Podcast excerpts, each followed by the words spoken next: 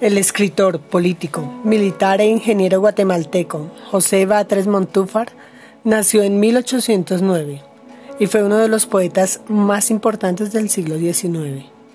El bello poema en quintetos de quien se ha considerado el mejor poeta guatemalteco del siglo XIX se titula Yo pienso en ti.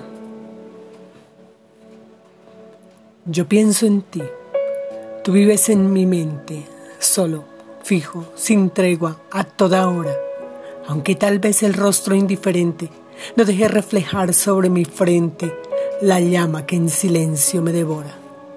En mi lóbrega y yerta fantasía brilla tu imagen, apacible y pura, como el rayo de luz que el sol envía a través de una bóveda sombría al roto mármol de una sepultura.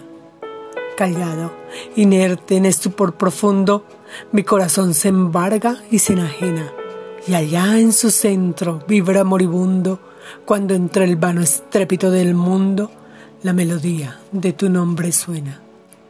Sin lucha, sin afán y sin lamento, sin agitarme un ciego frenesí, sin proferir un solo, un leve acento, las horas de la noche cuento y pienso en ti.